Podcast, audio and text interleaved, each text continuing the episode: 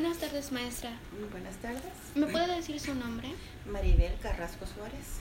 Mucho gusto, maestra Maribel Carrasco Suárez. ¿Le puedo hacer algunas preguntas? Claro que sí. La primera pregunta es, ¿qué técnicas y estrategias utiliza para adaptar la enseñanza a los estudiantes con necesidades especiales? Bueno, yo cuento con una maestra de educación especial de, de CAPEP, que ella es la que me da las, se llaman ajustes razonables. Los ajustes razonables se hacen cada mes. Cada mes la maestra eh, nos asentamos, valoramos los avances que yo tuve en el mes anterior y entonces de acuerdo a los avances se hacen los ajustes de acuerdo a la necesidad del niño. Por ejemplo, si la niña tiene, el niño tiene TDAH, entonces, ¿qué actividades el niño logró hacer bien con lo que yo planeé y las estrategias que ella me dio? Entonces, de ahí partimos y ya el niño puede, el niño por ejemplo ya pudo hoy centrar la atención un poquito más, el niño ya puso atención en un cuento, el niño ya pudo mantenerse sentado en la silla, el niño pudo relacionarse con los demás, entonces todo eso yo le digo, el niño ya logró hacer esto, esto y esto.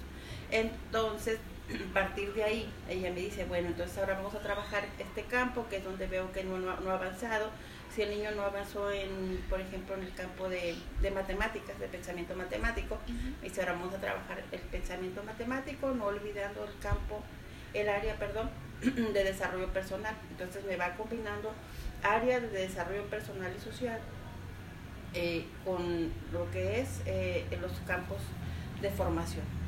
Ok, muchas gracias. La siguiente pregunta es, ¿cuál es su estrategia de enseñanza preferida y por qué? La estrategia de enseñanza preferida para mí es el juego, es la música y son las artes.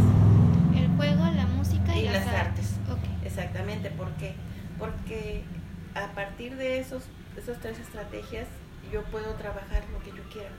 Puedo trabajar pensamiento matemático, puedo trabajar lenguaje y comunicación, puedo trabajar exploración y conocimiento del mundo natural y social, puedo trabajar educación física, las artes y lo que es eh, el desarrollo este, emocional.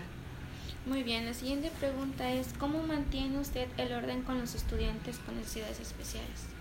Mira, eh, lo siento, donde siempre los tenga yo, pues, puedo observar. Lo siento cerca de mí. Yo, yo tengo que ah, dar las indicaciones a los demás y siempre permanecer cerca de los niños que tienen eh, eh, alguna necesidad. Me tengo que asegurar que el niño entendió las indicaciones, que el niño puede ejecutar las indicaciones que yo le di y si necesita apoyo yo soy eh, su maestra sombra. Muy bien. La siguiente pregunta es, ¿cómo evalúa el progreso de sus estudiantes? No los evalúo de- eh, igual que los demás, a ellos tengo que evaluarlos de acuerdo a, su- a la, a la necesidad que presentan.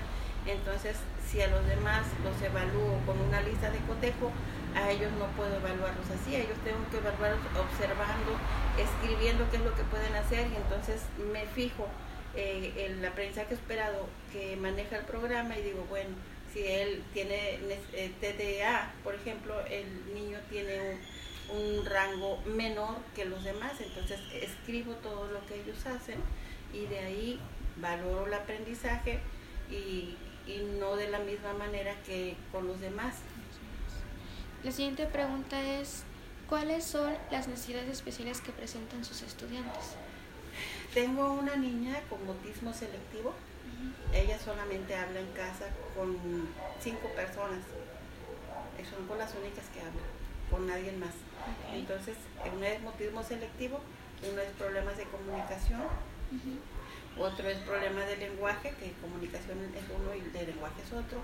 Tengo un TDA, un TDAH y tengo un, un TDA con TDAH con eh, impulsividad. Ok. La última pregunta, maestra, es ¿cuál ha sido la situación más desafiante que ha enfrentado como maestro de educación especial? Atender el TDA, TDAH con impulsividad, pero a veces no son los niños, son los padres. No tengo el apoyo en casa que el niño necesita. Entonces, por más situaciones que yo diseñe, por más estrategias que la maestra de CAPET me brinde, este, y que tenga yo una planeación sistemática para que el niño pueda avanzar. Si en su casa yo no tengo el apoyo, el niño no solamente avanza lo que, lo que avanza en el aula conmigo, pero cuando yo lo mando con actividades que el niño tiene que realizar en casa, este, no las hacen, entonces el niño avanza lo, solamente en el aula, en casa no tienen apoyo.